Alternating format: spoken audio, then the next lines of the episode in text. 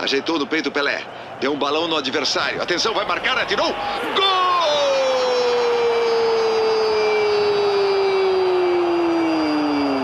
Gol do Brasil! Pelé! Uma beleza de gol! La final de la Copa del Mundo de 1958 se jugó un 28 de junio en el Estadio Rasunda, cerca de Estocolmo. Fora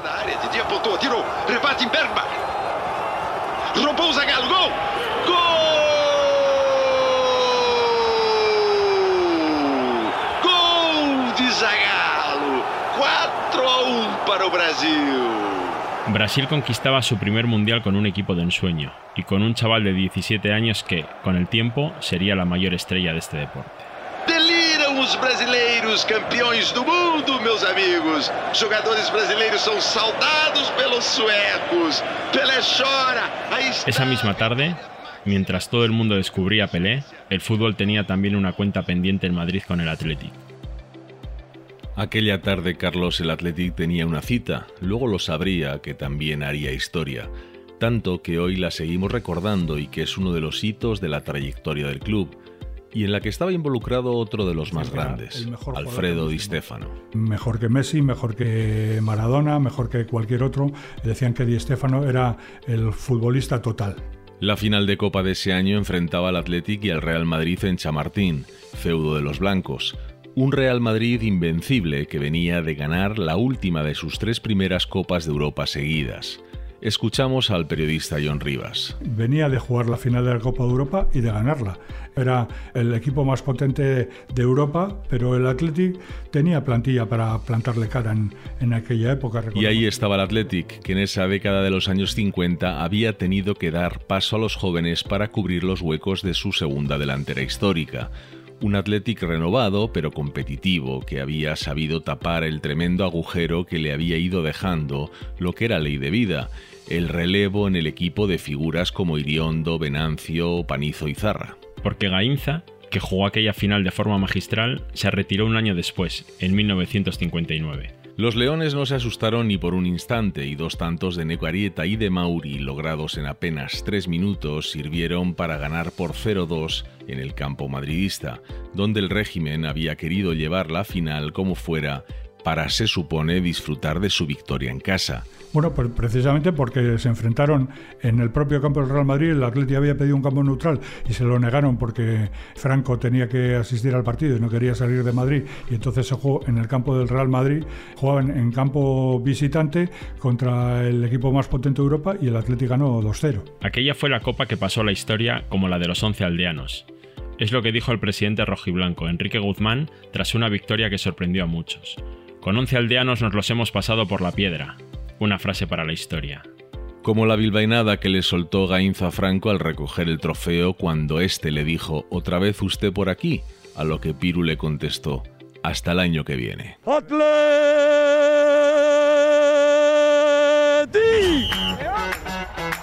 Mil veces campeón. La historia del Athletic como nunca te la han contado. Fútbol llega por la ría. Y así empieza el Atleti a través de una cuadrilla de amigos. Sama, Iriondo, Zarra, Venancio, Nando, Escudero. Dani, el gran capitán. Capitán, goleador, Se valiente. empieza a hablar del Atleti en los periódicos, se empieza a crear un sentimiento de orgullo que va... Un podcast narrado por Carlos Ranedo y Lartaun de Azumendi. Un proyecto del Correo impulsado por la Diputación Foral de Vizcaya, Vizcaico Foru Aldundia. Episodio 6. La nieve y los aldeanos. Hola, soy Carlos Ranedo y en este episodio estamos en plenos años 50, una época de muchos cambios para el Athletic. Y yo soy Lartaun de Azumendi, y así es Carlos. El Athletic tuvo que reconstruirse poco a poco para dar paso a una generación que continuara con el buen fútbol que había desplegado en la década de los 40, la de la segunda delantera histórica que hizo las delicias de San Mamés. La final de los once aldeanos, con la que va terminando esta etapa, no es ni mucho menos el único hito de estos años. Fueron unas temporadas en las que el Athletic consiguió un botín de tres copas y una liga, la de 1955-56. Este triunfo fue el que le abrió las puertas de otro momento histórico, su primera participación en la Copa de Europa, torneo que se había inaugurado la temporada anterior y que en sus cinco primeras ediciones acabó en las vitrinas de aquel Real Madrid de Di Stefano. Y en el marco de esa participación europea, Bilbao vivió otro partido memorable, histórico, aquel que pasó la historia como el partido de la nieve. Un choque contra otro debutante en la competición, el Manchester United, el Athletic venía de eliminar al Oporto y al Honved de Budapest, donde jugaba Puskas, otro fuera de serie, pero aquel del viejo San Mamés fue un partido estelar, un 16 de enero a las 3 y media de la tarde contra el campeón de la liga inglesa. El Manchester en aquel momento miedo no tenía porque el Athletic eh, es, es lo que ha sido, con un, un genio, una entrega. El Manchester era la élite de Europa cuando aquello vino aquí, le metimos, fue una pena, porque le llevábamos 5-3 y a última hora nos metieron un gol, una nevada, una nevada. Habíamos ido al Hotel Carton el día anterior y, ropa de, nada y tuvimos que ir cada uno a su casa a coger el abrigo. Son cosas que, son simples, pero y el Manchester no nos tendría que haber eliminado, pero a quien estamos escuchando, Carlos, es a un hombre que disputó aquel partido. Es un orgullo tener con nosotros a uno de los integrantes de aquel Athletic de los 50. Dejemos que sea el mismo quien se presente. Manuel González, Etura. Contar en este podcast con Etura es un lujo. Es el segundo jugador de mayor edad que sigue entre nosotros tras Carmelo, el legendario guardameta del Athletic que también disputó aquel partido bajo la nieve. Si Carmelo tiene 92 años, Etura no le va muy a la zaga con 90 este año 2023. Por eso, poder escuchar aquí su voz ahora que el Athletic celebra sus 125 años es un regalo que no podemos sino agradecerle al bueno de Manuel.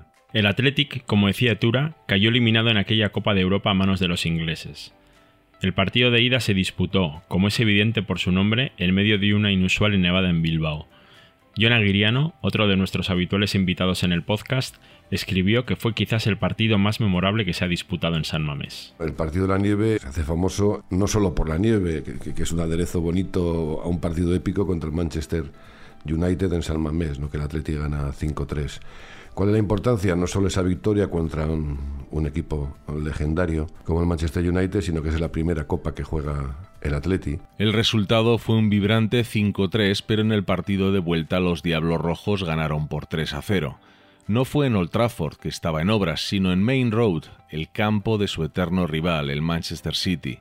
El United caería en semifinales ante el Real Madrid, que sería quien se llevaría de nuevo el trofeo. Los Busby Babies, que se llamaban de Matt Busby, un entrenador histórico, que luego se hizo tristemente famoso ese equipo porque fueron los que tuvieron el accidente de avión que murieron casi todos los jugadores del equipo. Entonces hace leyenda, la leyenda de ese gran equipo, de ese Manchester, la nieve, el 5-3 que gana el Atleti, aunque luego quedó eliminado porque perdió perdió la vuelta en Inglaterra por 3-0, pues, pues, un partido de mala suerte con lesiones y entonces no podía haber cambios, pero bueno, es uno de los grandes partidos de la historia del Atleti sin duda.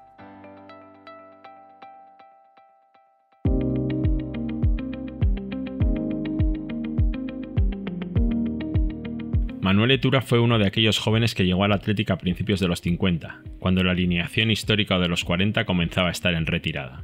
En los años 40 los chavales que apuntaban a futbolistas salían de los colegios o de los equipos de los barrios porque el fútbol callejero era el lugar natural para que los pequeños emularan a sus ídolos. Jugaban también campeonatos que a veces organizaban las industrias que empiezan a patrocinar pequeños equipos. Así comenzó Etura. Se jugó un campeonato de empresas en España y mi padre trabajaba en Altos Hornos y yo estaba en la escuela de aprendices de ese estado. Y éramos chavales, lo que era chavales, dos o tres que tampoco no sé si viven. Y luego Peña, del Sestao, Urquiaga, luego eran todos mayores. Y quedamos campeones de, España, que no lo he oído nunca. Yo tenía cuando aquello 14 años y teníamos un equipo pero bonito, bonito, bonito y nadie lo ha dicho. Etura fue jugador del Athletic durante 12 temporadas, desde 1953 hasta 1966. En aquellos tiempos seguía sin haber cambios durante los partidos oficiales y él disputó de rojiblanco 247 encuentros. Eran unos años en los que en la liga se jugaban 8 partidos menos que ahora por temporada. Y aunque con 14 años y en un equipo adulto ganar el Campeonato de España de Empresas, para llegar al Athletic tuvo que fajarse un tiempo en el fútbol de bronce. Y luego jugué en San Pedro, que es de. En el San Pedro no duré nada. No duró nada no porque lo echaran, sino porque apareció el Athletic, que en cada rinconcito de Vizcaya tenía un ojeador, con las instrucciones precisas de no dejar escapar ningún talento que surgiera. En aquellos tiempos en los que al fútbol lo envolvían una liturgia y un respeto que hace tiempo que se han perdido, puede dar la sensación de que los chavales que llegaban al primer equipo casi tratarían de usted a los Zarra, Gainza y compañía, pero Etura lo normaliza mucho cuando se le pregunta cómo era sustituir o jugar junto a leyendas como aquellas. Normal, totalmente normal. si le tenías que decir algo le decía, ¿no? Pero, pero lo demás igual. Posiblemente el centrocampista de ese estado lo recuerde así ahora, con el paso de tantos años, pero es probable que hubiera algo más de distancia. Aunque también es cierto que el Athletic y sus vestuarios han gozado siempre de un ambiente fraternal, y dentro de esa sensación de pertenecer a una familia, todos han tenido sus preferidos o sus relaciones más estrechas con unos o con otros. Etura destaca a dos de ellos, grandes futbolistas, por cierto. Arteche, bueno, yo me llevaba con Arteche el mejor amigo Marcaida. Marcaida. Que si era de la época de ahora, buena. Era peleón. De cabeza metía goles y tal. Yo con él me llevé de cine. José Luis Arteche fue un extremo derecho excelente. De mucho carácter, goleador y tiraba los penaltis de forma extraordinaria. Félix Marcaida, interior diestro, también muy bien relacionado con el gol, gozaba, como nos ha contado Etura, de un don para el remate de cabeza sin ser físicamente grande. Pero es que el propio Etura fue un jugador a destacar. No lo decimos nosotros solamente, Manuel González Etura fue uno de los 120 protagonistas a los que se dedicó en la época un número propio dentro de la maravillosa colección nacional que recibió el nombre de Ídolos del Deporte. Una colección de revistas en las que aparecían leyendas como Di Stefano, Kubala, Gento, Zamora, Samitiero Copa, entre muchos otros fenómenos. Del Athletic fueron 12 los elegidos, uno de cada 10 volúmenes de la colección. Zarra, Gainza, Garay, Canito, Carmelo, Uribe, Orue, Mauri, Maguregui, Eneco Arieta, Arteche y el propio Tura tuvieron su monográfico.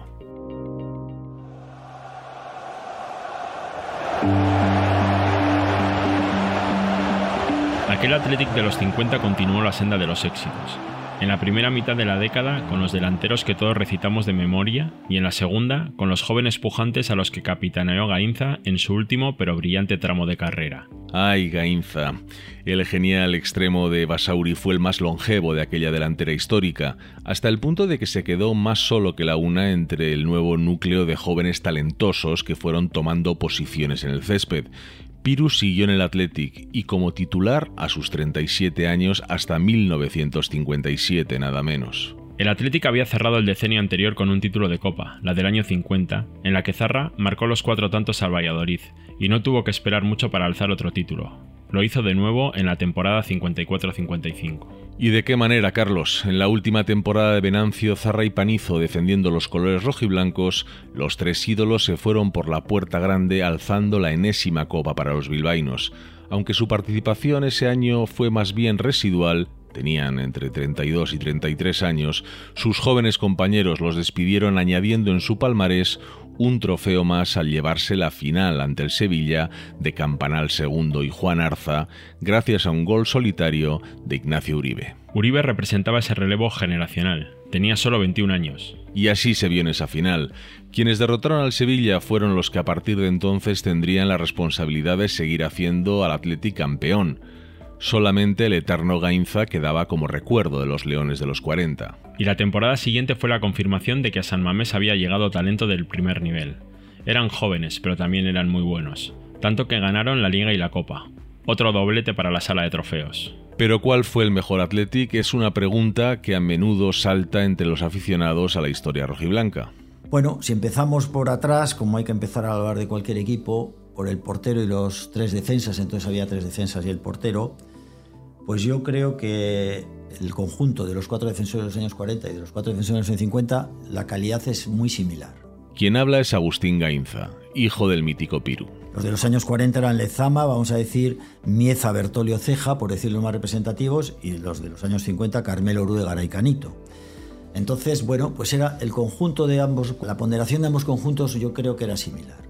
Y Carmelo y Lezama, extraordinarios los dos y muy similares también como porteros. En el centro del campo, Agustín hace un análisis similar. Si luego nos vamos a la media, pues es un poco más difícil compararlos, pero también podemos decir que eran similares. Sobre todo si la media de los 50 es clara, que es Mauri Maguregui, y en la media de los años 40 hay un medio claro que es Nando, Nando pero el otro medio pues eh, variaba mucho.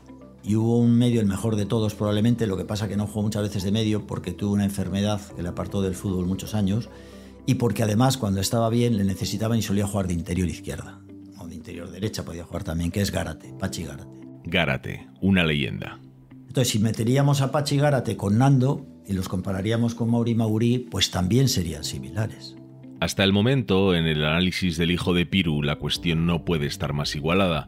Toca ver qué deparará la comparativa en la delantera, sobre todo porque Iriondo, Venancio, Zarra, Panizo y Gainza es sabido de sobra que conformaron una delantera de ensueño. Pero antes de ir a diseccionar a los delanteros, Agustín prefiere hacer un regate como los que hacía su padre y escoge analizar primero a los suplentes de los años 40 y de los 50. Los suplentes de los 40 eran Echevarría, Arqueta, Ortiz, Ortúzar, Urra, Elices, Celaya, Vergareche, Arrieta y alguno más. He mencionado los que a mí me parecían los mejores. ¿Quiénes eran los de los 50? Etura, Manolín, Merodio, Azcárate, Coldo Aguirre, Areta I, Arambarri. Calidad parecida. Quizás hubo más, hubo más en los 40 que en los 50, he mencionado más, pero también hay tercer empate. Ahora sí vamos con el jamón. Es el turno de los atacantes de ambas décadas, frente a frente. Primero los extremos y los interiores. Vayamos a la delantera. Y aquí en la delantera, quizá tengo que admitir lo que opinaría la mayoría de la gente, que igual fue un poco mejor la del 40.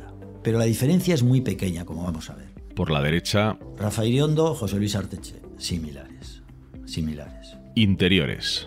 Claro, ahí parece que son mejores los de los 40, que son Venancio y Panizo, que Marcaida y Uribe. Pero, pero, porque eran quizá más técnicos y fueron internacionales. Y, y y Uribe no lo fueron.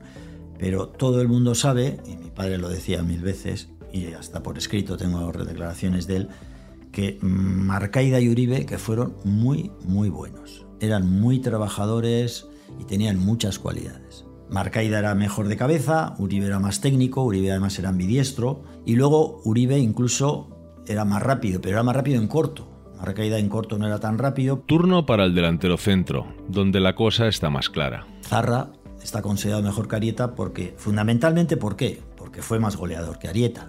Aunque Arieta también fue goleador. Zarra nunca ha sido igualado en esa faceta con sus 335 goles. Arieta se quedó en 171 en su carrera, que no está nada mal. Y vamos a decir que chutando a gol eran similares. Zarra le chutaba a gol muy fuerte y muy bien, pero Eneco Arieta también. Zarra era excelente ya y mejor que Arieta, aunque Arieta remataba de cabeza muy bien, rematando de cabeza. La excelencia de Zarra con la cabeza era única. ¿Y el extremo zurdo? Espera, Lartown, pero si era el mismo. Piru Gainza.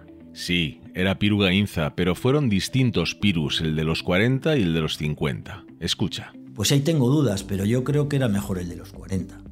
Yo creo que mi padre en los 40 tenía menos experiencia, jugaba un poco peor al fútbol, pero era mucho más rápido que en los 50, porque los 50 del 55 al 58, que se consiguen los títulos, los cuatro títulos, mi padre ya tenía muchos años. Entonces es cierto que los futbolistas, no solo mi padre, compensan su falta de velocidad con su mayor técnica y su mayor inteligencia jugando al fútbol por la experiencia. Pero yo creo que en el fútbol la velocidad es más importante, igual que la experiencia. Entonces, si consideramos que ahí era un poquito peor el Gainza de los 50 que el de los 40, pues en conjunto podemos decir que la delantera era mejor la de los 40. Listo, entonces, tenemos un equipo ganador, ¿no es cierto? Pues no, porque nos ha faltado un factor, que no es ni la defensa y el portero, ni los reservas, ni la media ni la delantera. ¿Cuál? Los contrarios. Y los contrarios, como se puede comprobar revisando la lista de todos esos que fichaban que contaba antes, eran mejores los de los 50 acabáramos. No habíamos tenido en cuenta que efectivamente los rivales del Athletic en los años 50 son equipos ya muy reforzados. Los ejemplos de Di Stefano en el Real Madrid o de Kubala en el Barcelona lo dicen todo. El Sevilla, el Real Madrid y el Barcelona de los 50 eran mucho mejores. El Atlético Madrid y el Valencia eran parecidos. O sea, el Atlético Madrid y el Valencia en los 40 y los 50 eran equipos de parecida categoría, me lo parece a mí, ¿eh? Pero los otros tres eran mucho mejores. Luego, si metemos al final ese factor, y ese factor es importante, porque tú eres bueno depende con quién te enfrentes. O sea que igual, igual hasta habría que decir que aunque parecen mejores eh, en conjunto los del 40, tenían más mérito los del 50.